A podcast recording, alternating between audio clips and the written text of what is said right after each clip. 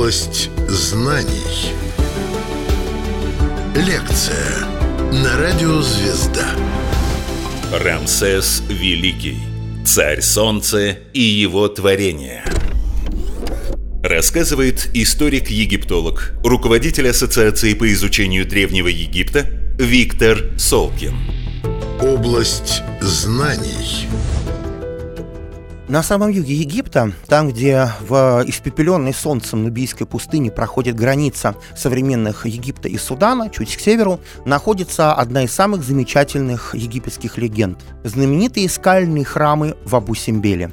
Многие помнят о том, как в 60-х годах 20 века в результате нубийской кампании, предпринятой ЮНЕСКО, гигантские святилища, скальные святилища, были вырублены из скалы на своем месте и перенесены на более высокое место из-за наступавших вод Нила. Рядом строилась Садляли, высотная асуанская плотина. Когда сегодня вы подходите к Абу Симбелу, он поражает нас, людей, привыкших к технике, к небоскребам, к огромным зданиям.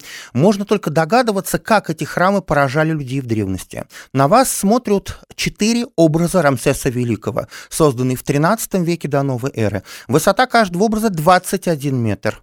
Между статуями, разделенными попарно, находится вход в скальный храм. Туда более сотни метров. Это пространство из царских колоссов, рельефов, изображений битв и праздников. В святая святых находятся четыре статуи.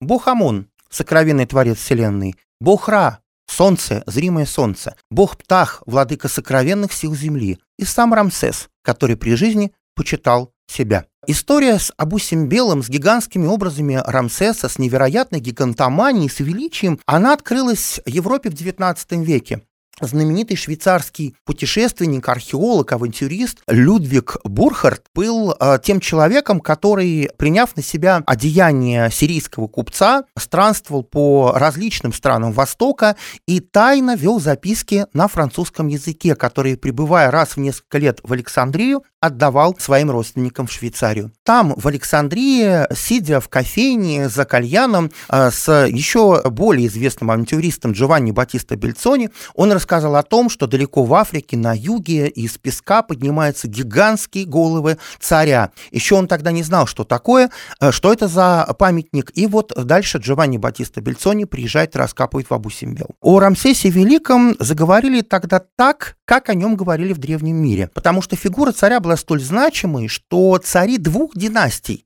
после него брали почетным тронным именем Рамсес в честь своего предка. Рамсес, Ра его родивший. С одной стороны, и так это имя связывает царя с солнечным богом, а с другой стороны, вспомним на секундочку, что каждое из его многочисленных колоссальных изображений, которыми был буквально усеян Египет древности, оно имеет свое имя. Солнце властителей стран иноземных. Так называет царя один из самых знаменитых его колоссов в Луксорском храме, который видят многие туристы. История о Рамсесе Великом – это эпоха невероятного золотого расцвета Египта. Его отец Сети I был царем-мистиком, строителем знаменитого храма в Абидосе, стены которого до сих пор сохранили все великолепие цвета росписей, успешным воином. И когда Рамсес восходит на престол, то он хочет поддержать легенду о фараоне. Легенду о фараоне надо поддержать войной. На четвертом году правления Рамсес выдвигается со своими войсками в Сирию. Его цель – находящийся в высокогорной Сирии город Кадеш, укрепленная крепость и не привыкший к суровым испытаниям войны юноша, выросший в золотых дворцах Мемфиса, Фиф и Пер-Рамсеса, сталкивается с массой опасностей. Его главный противник – это хетты, Великое Хетское царство занимало ту территорию, где сейчас находится Южная Турция.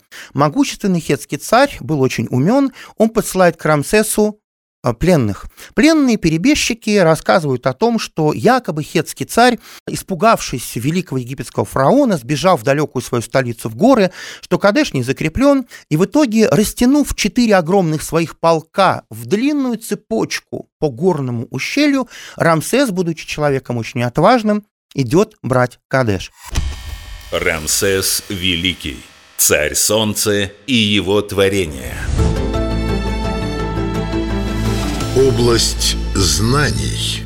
Когда первый отряд, который назывался в честь бога Амона, и второй отряд, который назывался в честь бога Ра, вместе с фараоном вышли в долину реки Аронт, он увидел не только город Кадеш, но и стоящее практически у него во флангах все хетское войско. Египтяне были на протяжении всех тысячелетий своей культуры известны невероятной страстью к письму. Имя, события, записанный текст были основой культурной памяти. Есть особый текст, так называемая поэма Пентаура, которая рассказывает о событиях Кадешской битвы. Хетты практически окружили Рамсеса. Молодой царь на колеснице вместе с своими приближенными отбивается, и его возничий говорит о том, что надо бежать. Но это первые походы царя, он не может себе это позволить. И в итоге, как гласит поэма Пентаура, когда ситуация была абсолютно безнадежной, когда казалось, что вот-вот фараона схватит, он увидел за своей спиной чудо. В его колеснице стояло нечто, что он увидел как бога Амона. Бог Амон сказал ему, что он сильнее всех воинов, что он любит своего сына, и вот этот некий мистический образ вывозит царя из битвы. Противостояние египтян и хетского царства продолжалось долго, пока у хеттов к власти не пришел очень умный человек, которого звали Хаттусили III. Он первым предложил мир. В честь этого мира был заключен первый в истории человечества дипломатический договор. Написали его клинописью на аккадском языке, который тогда был международным, на серебряных табличках. Копии были помещены как в египетских столицах, так и в Хаттусе, великой столицы Хетского царства. А всеми богами Египта и всеми богами хеттов клялись цари о том, что будет вечный мир.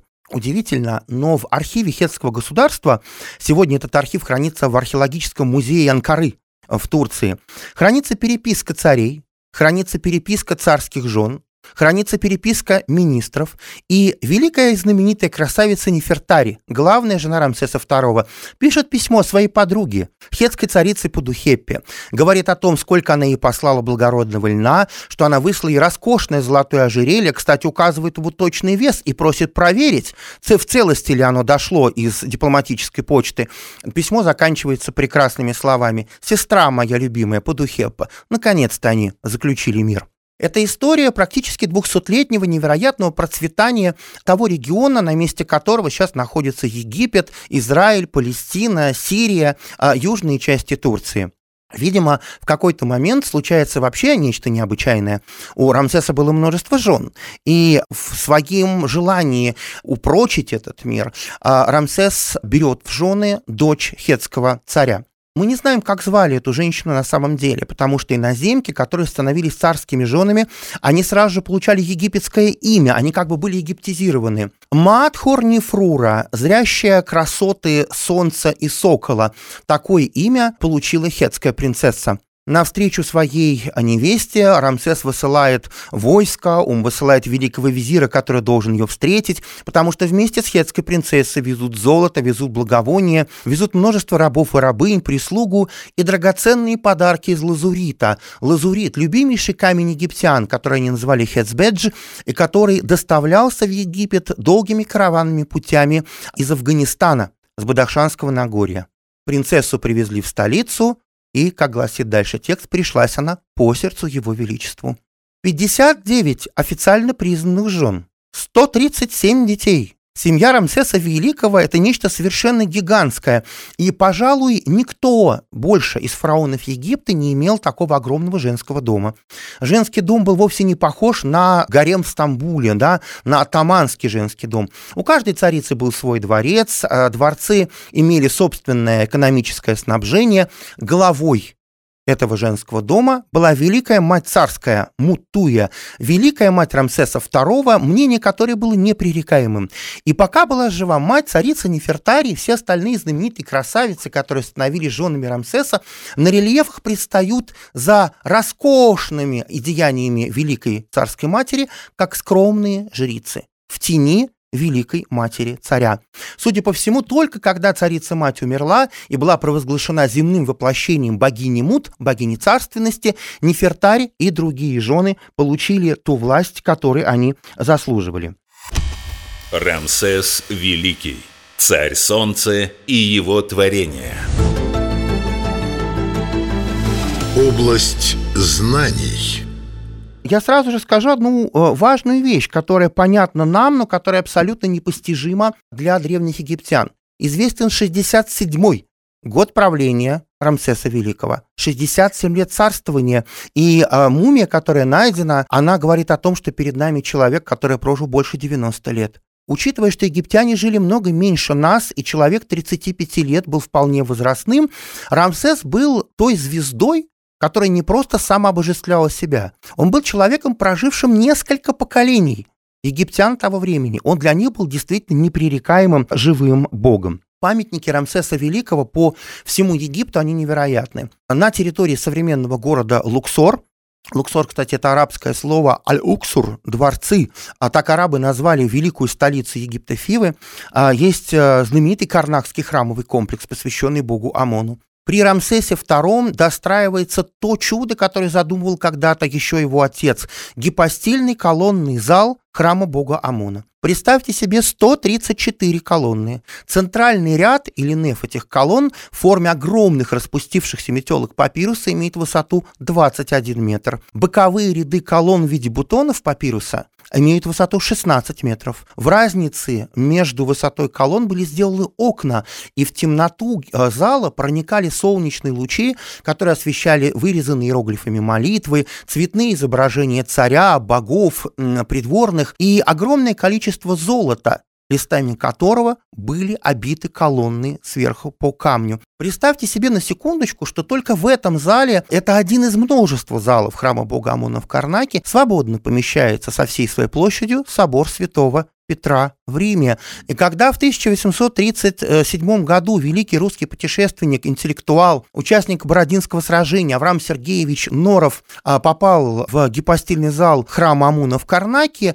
совершенно обескураженный, опустошенный, он пишет в своем дневнике о том, что когда ты смотришь на эти колоссальные сооружения, ты, во-первых, упрочаешь веру свою в человека, а с другой стороны задумываешься, каковы были имена зодчих. Египет – это та цивилизация, от которой мы знаем больше имен художников, творцов, архитекторов, живописцев, больше, чем от всех остальных стран древнего мира. Зодчий Майя, Зодчий Иупа и Хатиаи. Зодчие братья Хори и Сути – это имена тех мастеров, которые создали это невероятное чудо древнего мира. Знаменитый художник Дедия, стелы с именами которого хранятся в Лувре, был мастером, который размечал рельефы на стенах и создавал эти изображения. Главные праздники Египта того времени покрывают собой всю внутреннюю часть стен гипостильного зала храма Амона в Карнаке. Рядом с Карнаком, связанный с ним аллеей сфинксов, находится Луксорский, южный храм, место южного уединения Амона, как называют его древние тексты. И там вновь дворы Рамсеса II. Там тоже невероятные колоссы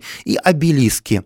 Изначально обелисков было два. В XIX веке великий француз Жан-Франсуа Шампальон, а, который в 1822 году положил начало дешифровки египетского письма, путешествуя по Египту, увидеть эти обелиски, они его потрясают своей красотой. В итоге французское правительство посылает в Каир а, механические часы, которые правитель Египта Мухаммед Али установил в цитадели, и после первой же песчаной бури часы остановились. В обмен Франция попросила обелиск. А сегодня этот обелиск стоит на площади Согласия, на знаменитый пляс де ла Конкорде в Париже.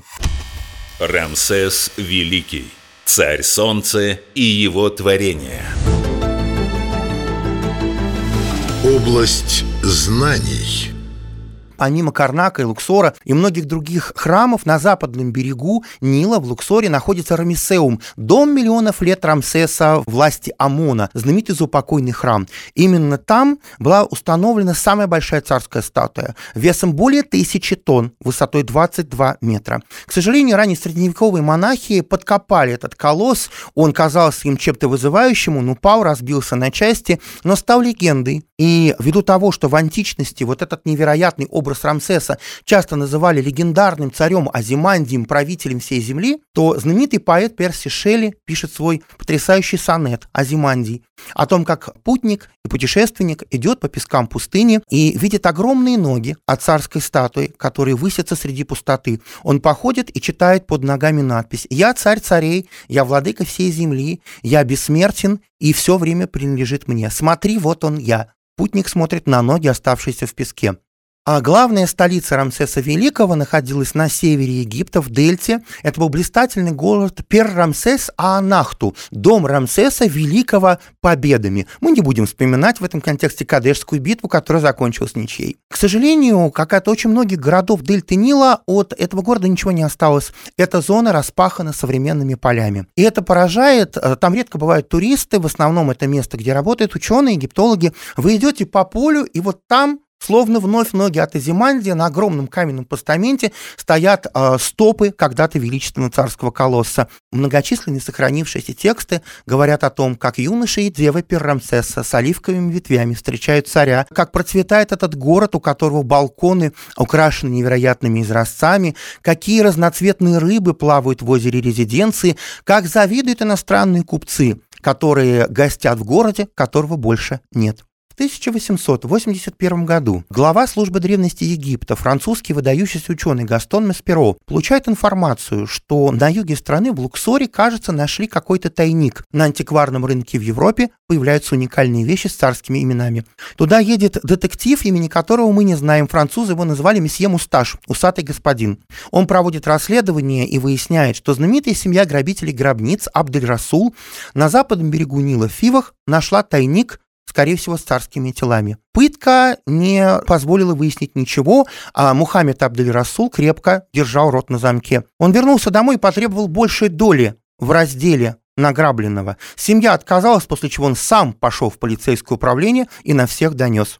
Вот уже 10 лет, как оказалось, люди из семьи Абдель-Расул, нашедшие тайник в Фиванских скалах, достают оттуда предметы. Когда туда спустились ученые, они были потрясены. 37 саркофагов с телами царей, цариц, принцев и принцесс. Среди них Сети I, отец Рамсеса II и сам Рамсес Великий. В простом деревянном гробе, лишенный всех своих сокровищ, но главное сохранившийся, он лежал внутри этого тайника. Мумию перевезли в, сначала в Булакский музей в южном пригороде Каира, потом с 1902 года, когда был построен нынешний Каирский музей, в нем оказался Рамсес. В 1967 году выдающийся специалист по эпохе Рамсеса Великого Кристиана Друшнабликур выяснил, что царская мумия, хранящаяся в ней без надлежащих условий, начала разлагаться. Для Рамсеса был выписан паспорт. Тело было погружено на военный французский самолет. Кристиана Дрюшна-Блекур, обладавшая невероятной харизмой, настояла, а, чтобы самолет пролетел над пирамидами Гизы, где у Рамсеса был храм, а приземлившись в Париже, тело проехало рядом с луксорским обелиском, который он поставил. Встречал тело лично Валерий Жескар д'Эстен, тогдашний президент Франции. А, тело было специальным образом обработано инертными газами в Институте человека, а по проекту Кристианы Дерушна-Блекур в мастерских Лувра было соткано уникальное полотнище синего бархата, поверх которого были вышиты золотые лилии Верхнего Египта. Рамсес был возвращен на свою родину. Сегодня в новом музее, Национальный музей египетской цивилизации, который в, на юге Каира открыт совсем недавно, Рамсес лежит в подземелье, в новом мавзолее, построенном с невероятным достоинством. Вы проходите по подземному темному лабиринту, видите изображение профиля царя, читаете даты его жизни, читаете о великих свершениях, заглядываете за каменный пилон, и там, в темноте, под стеклом, в ящике, наполненном инертным газом, лежит его величество Усер Маатра Сетепенра Рамсес. Ра сильный, истинный, единственный дара, удивительный царь, который стал не просто легендой, который стал образцом величия и щедрости, если мы говорим об искусстве, для всех последующих поколений египетских властителей. Рассказывал историк-египтолог, руководитель Ассоциации по изучению Древнего Египта Виктор Солкин. Область знаний.